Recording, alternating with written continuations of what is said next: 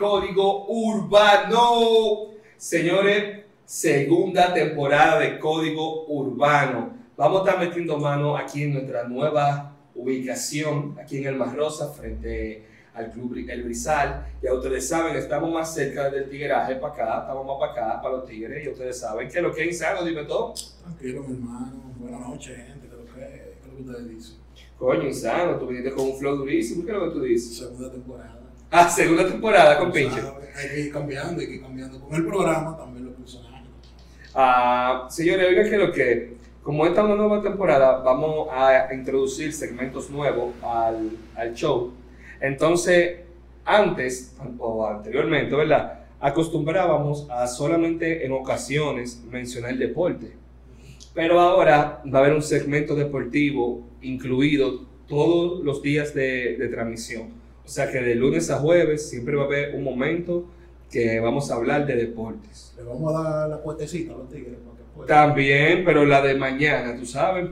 O sea, hay que buscar la línea, acariciarla, analizarla y ver cómo los muchachos le pueden tirar 200, 500, lo que alguito ahí. Sí, que José, que José. Entonces, oye, que lo que Insano.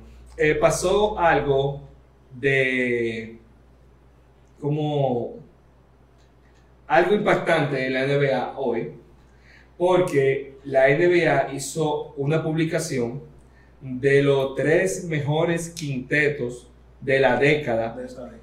de do- 2010 a final del 2019, que como quien dice 2020, ¿verdad?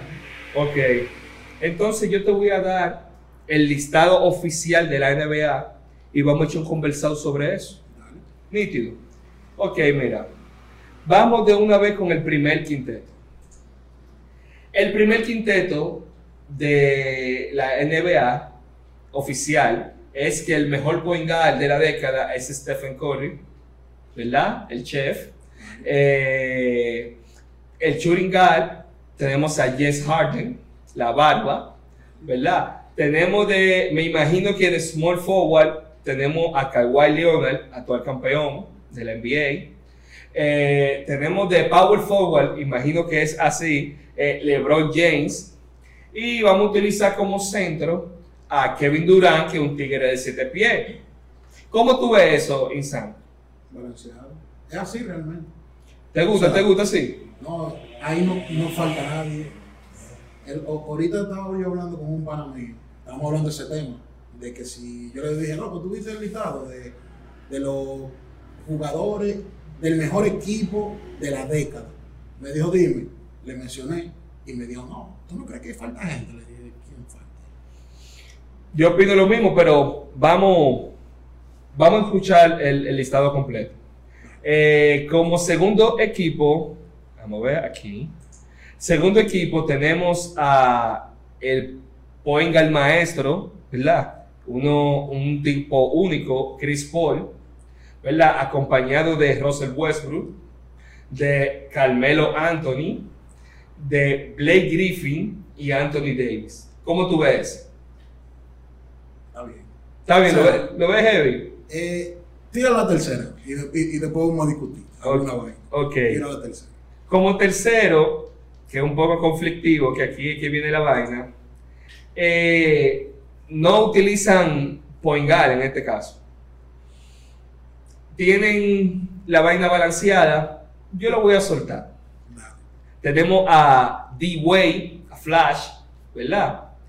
Tenemos a PG-13, ¿verdad? Tenemos a la Mamba, única Mamba. Se han inventado muchos colores de Mamba, una La sola Mamba. la. Olvídense de que, de que, de que, que Mamba, Red Mamba. Eso es mentira del diablo. eso es mentira del diablo. También hay una sola Mamba y el Kobe Bryant. Eh, déjame graduarme aquí, que estoy un poco fuerte. Ah, aquí ya estoy nítido. Ok, tenemos a Giannis Atentocumpo, ¿verdad? Y tenemos a, a la Marcus Aldrich. Entonces, vamos a analizar del 2010 hacia acá. Entonces, ¿a quién, a quién, quién falta notablemente? ¿A quién, quién falta notablemente? Yo tengo una opinión, pero no a todo el mundo le, le va a gustar mi opinión. Dale, dale, suelta. Para mí, Kobe Bryant no es de la década 2010-2020. Eso iba a decir. Para mí, Clay Thompson debió de ocupar el lugar de Kobe Bryant. Sí, lo podría decir. Eh, o sea, es debatible. Todavía hay un par de jugadores más que quizás se me estén yendo ahora. Te digo otra gente que pudiera estar ahí por encima de Kobe, de Marcus Cousins. Eso iba a decir. ¿Por qué Cousin no está en ninguno de los tres equipos? Incluso, todavía teniendo a D-Way, D-Way debería estar como mínimo en el segundo equipo. Exacto, estoy contigo. Para mí, D-Wade Va por encima de Russell Westbrook en todo. pero 200 veces. En todo. Oye, ¿cómo yo me voy? Para mí, D-Wade va por encima de Westbrook en todo. Comenzando por el IQ de jugar, que para los que no conocen, cuando mencionamos IQ, eh, IQ es el nivel intelectual de juego de juego. de, de cada jugador. ¿Tú, tú entiendes? O sea, el nivel de baloncesto que posee Dwayne Wade va por encima. Vamos, vamos a analizar el equipo 2. Déjame yo abrir esto aparte. Vamos, vamos, déjame yo abrir esto aparte. Ahí hay un lío entre el equipo 2 y 3. ¿Verdad? El 1 el uno está. No, no, no. Oye, el 1 olvídate. está intocable. Olvídate de eso. Olvídate. Oigan, el quinteto ideal de la NBA, porque lo que estamos diciendo es publicado por la NBA. Directamente por ahí. Oigan, Stephen Curry, James Harden, Kawhi Leonard, LeBron James y Y Kevin Durant, eso no se mueve. Eso está perfecto ahí. Mejor de ahí se da. Eso no hay ni. Eso no hay ni que debatirlo, ¿verdad? Porque el único de ahí que no es campeón es James Harden y tiene todo a favor para estar ahí. sí, O sea, no hay una gente mejor del 2010 para acá que James Harden en su posición. en esa posición. ¿Tú entiendes? Ok, ahí estamos. Entonces vamos. a- yo tengo una inconformidad con el equipo 2 y, y el equipo 3. Ah, eso está raro. Incluso, mire, yo, yo, tú sabes que yo soy de Mamba. Sí, tú- yo sé que tú eres un fan, de Mamba, tu, tu jugador favorito, sí, estamos claros. Pero Kobe fue 2000, 2010. Sí, y vamos a poner a Kobe hasta do- 2013. 2014 no es que jugó mal. Vamos a poner Kobe que ya su ya 2013. va- vamos a hablar con base. Vamos a hablar con base. No, es que no está petadeta. Es que ya Kobe se retiró a mitad de la década. Oye, yo entiendo que tal vez se lo dieron por el hecho de ser Kobe De ese Kobe, y claro. por el hecho de, de que hizo historia el día de su retiro. Mira, ah, no, mira, ya Kobe debieron de darle banda, oye, en el así mismo como en el 2013, ya No, máximo. Que ahí fue su lesión, ya. Ya hay que dejarlo tranquilo, Ya. 2013. Entonces, tú estás hablando de tres años, de 10. O sea, no sé qué huevo o qué. Ahora, hay que analizar la NBA. Puso a Kobe porque el, mal, el impacto que marca nada más tener eh, el nombre de Kobe Bryant ahí, ya le deja pila de cuarto a, a- a la NBA. Pero vamos a ser sinceros, NBA. Kobe Bryant no está en, en- en el quinteto ideal del 2010 al 2020. Eso es mentira del diablo. Ahí, ahí, ahí no. Ahí yo no, no, no, estoy, no estoy con ellos. No, no. Aunque mira, yo creo que también lo incluyeron por el hecho de que, aunque ese es de la década, se, creo que hicieron el, el counter. O sea, hicieron el recuento del 2009 a 2019, que son 10 años. Y tal vez por eso él entra, porque él fue campeón en 2009 y Y también en el 2010. 2010 es lo único que tiene a favor, pero nada más jugó 5 años Exacto. y de los cuales dio como 3 en Prime. No, no, no, no. Él está seguro, él es el primer del equipo 2000-2010. Sí. En esa década él es el primer equipo, sin dudarlo. Pero ya ahora 2000, ni siquiera 2009 a 2019, no. No, o sea, No. Yo pusiera, yo pusiera por encima de Kobe ahí, que sí, insisto, a Clay Thompson. Sí, claro.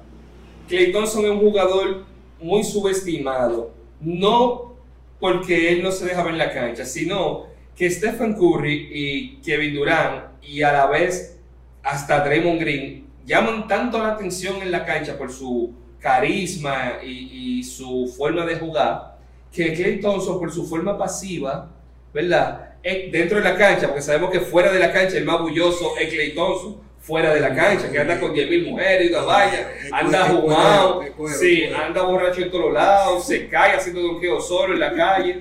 O sea, que Clay Thompson fuera de la cancha es un fenómeno, ¿verdad? Pero dentro de la cancha, él toma su juego muy en serio. Y es un tipo que hasta protestando se le ve que tiene un carácter fuerte y él no es muy bulloso dentro de la cancha. Pero Clay Thompson es un tigre, señores. Vamos, vamos a analizar a Clay Thompson. Clay Thompson entra en la NBA en el 2011, ¿verdad? Fue su, su único año so-so, promedió 12 ahí. Pero Clay Thompson es el mejor tirador de la historia cash and shoot, que es el que recibe y tira. O sea, Clay Thompson es un fenómeno, el mejor de la historia. Que anteriormente jugadores así era como Reggie Miller. ¿Me entiendes? Para mí Clay Thompson es mucho mejor que Reggie Miller. ¿Me entiendes? Le faltan esos momentos grandiosos de, de Reggie, ¿verdad? Pero no es que Clay no lo ha tenido. Clay ha tenido mucho, le dicen señor juego 6, porque en los juegos 6 Ah. siempre sobresale. No, y, y que lo complementa la parte defensiva. Claro, defiende más que Reggie Miller más que todo el mundo. Yo creo que de los churingalas, sí, yo creo que, el que más defiende es él. Y tiene algo también, que Clay Thompson es uno de los que mete cantidad, cantidades exageradas de triples y de puntos sin necesidad de picar el balón. Sí. O sea, la pasatilla. Con 11 piques de balón, Clay Thompson hizo un récord, le metió como 61 puntos. Tiene el récord de más tiros de tres en un partido también, que la gente piensa que Curry, no, lo tiene Clay Thompson. Tiene más, el récord de más puntos en un cuarto también. La gente dice que él es inconsistente, pero coño, si Thompson mete 20 hoy, mete 30 después, mete 50 y después te mete 14 o 10, llévalo suave. No te metió 100 puntos en tres juegos. Llévalo suave que te meta 2 en uno. No, y que mire, y que él es un poco, dice, es un poco inconsistente, pero solamente en el aspecto ofensivo, porque la defensiva de él nunca va. Y lo valioso que es un jugador defensivo. Y en, Claro. esta, en esta época que se está viviendo ahora. Sí, entonces, miren otro punto. Incluso, mira, yo personalmente, yo considero, si no fuera por D-Flash, por Dwayne Wade, yo lo pondría, yo pondría a Clay hasta segundo, en el segundo equipo. Claro, Si no fuera por Dwayne Wade, que debería de estar en el segundo equipo. Sí. Ahora, tenemos dos personajes. Mencionamos un personaje que es de Marcus Cousins, ¿verdad? Pero yo acabo de recordarme de, de dos bestias más que no estamos metiendo ahí. Eh, estamos dejando a Kevin Love. ¿Verdad? Eh, estamos dejando a Kevin Love, que ha tenido gra- grande- grandes años. Un ejemplo, ese hombre entró en el 2008, ¿verdad? Pero a partir del 2011, ese, ese hombre promediaba 20 y 15 rebotes todos los años. O sea, un animal. Dentro de los pocos que hacen eso, eh, de Marcus Cousins y Kevin Love, creo que eran de los únicos, y Blake Griffin, y creo que Anthony Towns creo que lo hizo, no recuerdo el quinto, son de los pocos jugadores que promedian 20 puntos y jalan 10 rebotes. Sí. Sea, eso está el caso en la liga. Antes pasaba mucho, que había muchos centros, pero actualmente solo hacen 5 o 6 jugadores por año. Quizás Kevin Love no es muy popular porque no habla. Los, Ah, tranquilo. los anuncios que tiene son Poppy, vaina, vaina, Sí, Republic, bonito. vaina de cosas de, de vino, vaina de cosas finas, vaina de gente fina. Entonces Ni no, siquiera ha sonado de que con, con un escándalo y una. Sí, no es muy bulloso, no es, no es muy bulloso. Pero nada, nada, Foratero, una pregunta. dame la luz. ¿Qué tú crees de Chris Bosh?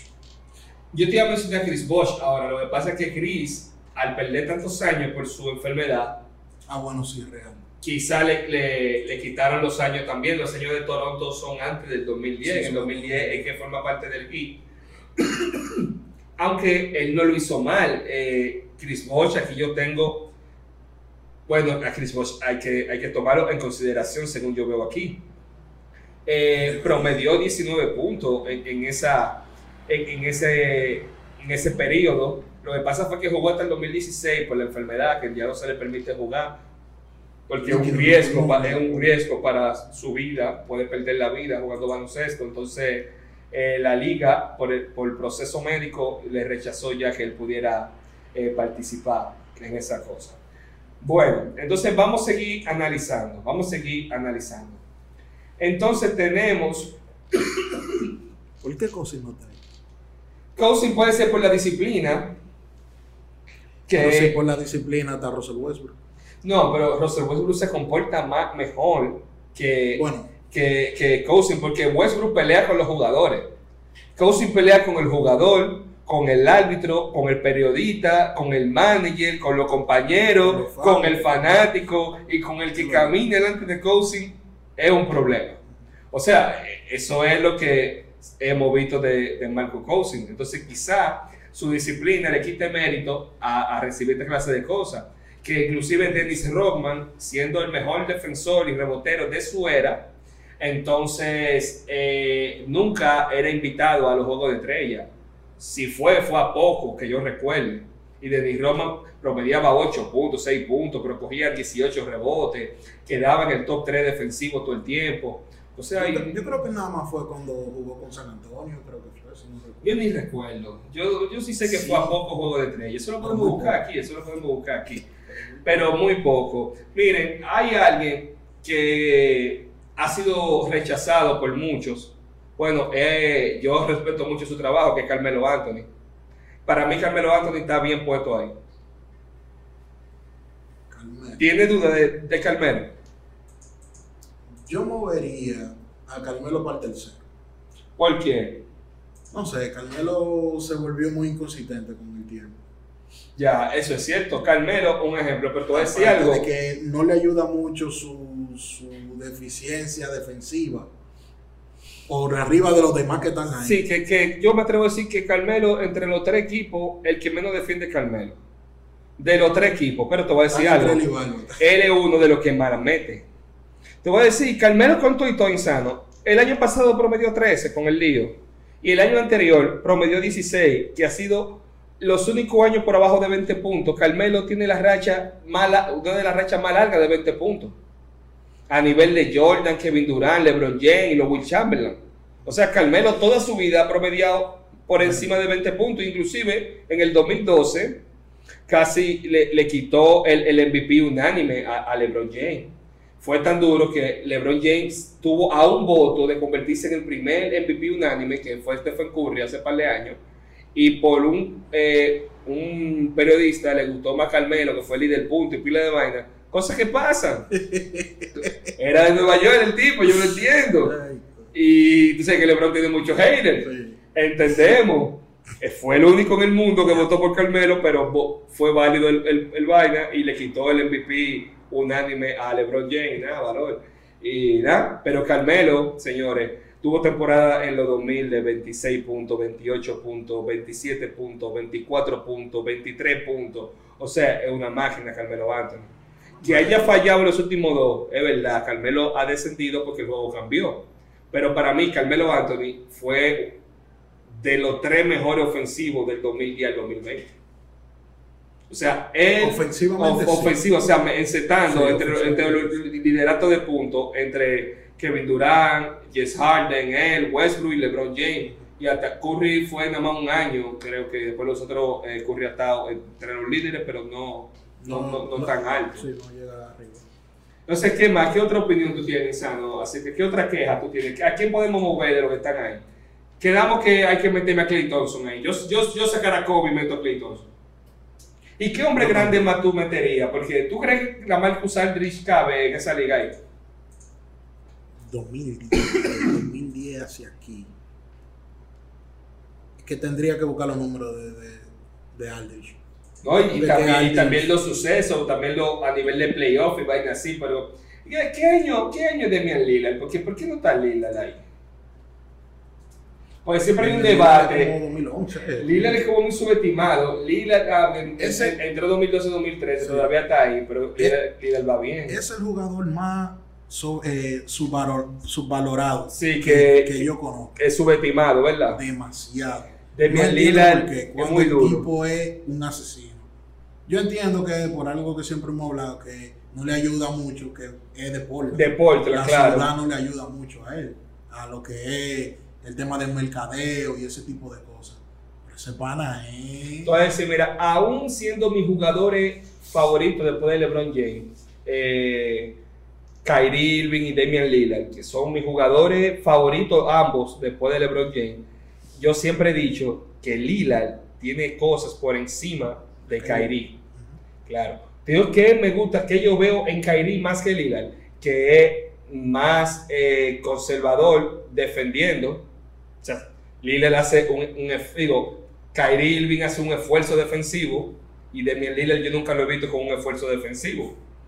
Y que de- eh, Kyrie puede bajar la bola mejor que Damian Lillard, porque Damian Lillard es un tigre que hace ofensiva como Kobe. Lo único que a él le toca pasarla, a Kobe no le tocaba pasarla, no se quejaba de eso, pero a Damian Lillard le toca pasarla y él la tira más que todo el mundo, pero es que en verdad la mete. Entonces ahí Kyrie suelta la bola más, oye, increíble, que Kyrie suelta la bola más que Lillard. Sí, loco, sí. La, la suelta un poquito más, pero después en todo, para mí Lillard se lo lleva. Y en clutch, que Kyrie tiene eh, el título de ser el mejor clutch, ¿verdad? Porque lo que pasa es que también tiene a favor los fanáticos de Mamba. ¿Tú entiendes? Aunque Kyrie realmente eh, debería de ser entre los tres mejores de clutch actualmente, ¿verdad? Todavía yo pongo a Damian Lillard por encima de él en clutch. Claro. Lo que pasa es que ese, ti- la tiro de Kyrie de la final pesa mucho, ¿tú entiendes? Eso es lo que pasa, que es que a Lillard no se le ha visto en una final todavía haciéndolo. Sí, hace Pero- falta que Lillard lo haga, pero Lillard de momento le pasa en canato eh, para ganar, porque Lillard tiene un reguero de Sí, canato, ¿eh? Realmente, realmente. No coge esa. Yo, mira, chequeando los hombres grandes, al único que yo pondría por arriba de Aldrich, pero eh, como hemos hablado, que por su con mal comportamiento de Marco Cousins, ¿verdad? sería Cousins, realmente. Porque ya los demás están por arriba de él, que son. eh, ¿Cuál fue el del segundo equipo? ¿Cuál es? Anthony Davis. Anthony Davis, que no es centro, pero está jugando centro. Y Kevin Durant, que no es centro, pero lo metieron como centro ahí. Pero Ok. él termina siendo centro porque tiene siete pies. Te voy a poner un tema difícil ahora. Da. Eh, y si yo dijera que en vez de poner a, a Paul George en el tercer equipo, yo eligiera a Jimmy Butler. ¿Y por qué por yo no? Porque Jimmy Butler es más consistente que Paul George. Un ejemplo. Aunque los dos son conflictivos, los dos, ¿verdad? Paul George solo no liderea un equipo. Se vio en Indiana, donde él se la pasaba peleando con los compañeros. Él se fue feo de Indiana. Pero Jimmy, aunque peleta igualito con los compañeros, el equipo avanza. Un ejemplo, como un ejemplo con Minnesota, que Jimmy Butler se lesionó y ellos estaban clasificados, salieron de la clasificación, volvió Jimmy Butler y el equipo clasificó. O sea, y en playoff le dieron un susto feo a Houston. O sea, ya porque Houston era superior, ahí pasa. Pero también los años de Chicago Bulls, también Jimmy Butler para mí jugaba por encima de, de Derrick Rose. ¿Tú entiendes? Porque la defensa y la estadística de, oye, uno, uno subestima a Jimmy Butler, pero oye los números de Jimmy Butler. 20 puntos, 6 rebotes, 4 asistencias, 2 robos, 21 puntos, 24 puntos, 23 puntos, 22 puntos. O sea, esos son los promedios de Jimmy, aparte de ser un defensor élite. Ahora, donde Paul George quizá le haya ganado la batalla para tener el tercer equipo, es su último año. Eso iba a decir, que Paul George tuvo un año increíble. Creo que Paul George, por cosas de la vida, no quedó. Pero Paul George estaba casi a ser un Michael Jordan, que iba a ganar defensivo y Sí, MVP. por, sí, Por algo, cerca, por igual que Giannis. Ah, igual, que Giannis. Giannis, que estuvo muy cerca. Y también recuerda que Paul George también perdió un año Por en esto, sí, entonces comenzó al flojito. Pero Jimmy Butler también tuvo mal el primer año de rookie, después de, después de ahí fue todo No, heavy. matando, todo el tiempo matando. Y nada, señores, vamos a hacer algo, vamos a terminarlo ahí. Está difícil. Eh, sí, está difícil la vaina, todavía podemos buscar un par de gente más, porque inclusive tenemos Derrick Rose fuera ahí. Lo que pasa es que David Rose, 2010 para acá, ha sufrido demasiadas lesiones. Claro, pero eh, ¿Qué era- ¿Cuál fue el año que él ganó MVP? 2012 fue. sí, sí, lo que pasa fue que él se lesionó y después de la lesión no ha sido igual. No ha sido igual. Sí, pero nada, ese, eh, Derrick Rose es como, como, como Kobe ahí. Que Kobe de, de esa, tiene tres años buenos, igual sería Derrick Rose, que tuvo tres años fenomenal élite y nosotros bajitos por la lesión. Deberían hacer un cinco equipos. Sí, cinco equipos, ¿verdad? Pero nada, señores, eh, vamos a hacer un comentario de la liga, de la NBA. Eh, Código Urbano puso un video acerca de por qué el primer quinteto ideal es así. Es por la NBA, no es por nosotros. ¿Entienden? Entonces vamos a comentar en Instagram, en YouTube, ¿verdad? Claro. Y, vamos a hacerlo bacano. Vamos a escuchar un chin de música. Dan sus opiniones. Sí, vamos, vamos a escuchar un chin de música. Puse, puse una vaina rara aquí, vamos a ver que ojalá no suene. Sí, puse una vaina rarísima. En- Entonces vamos, vamos jurando con Lito Quirino y Amenazi un rato y después vamos a hablar de películas. Así que ustedes saben, este es código urbano. Venimos ahora.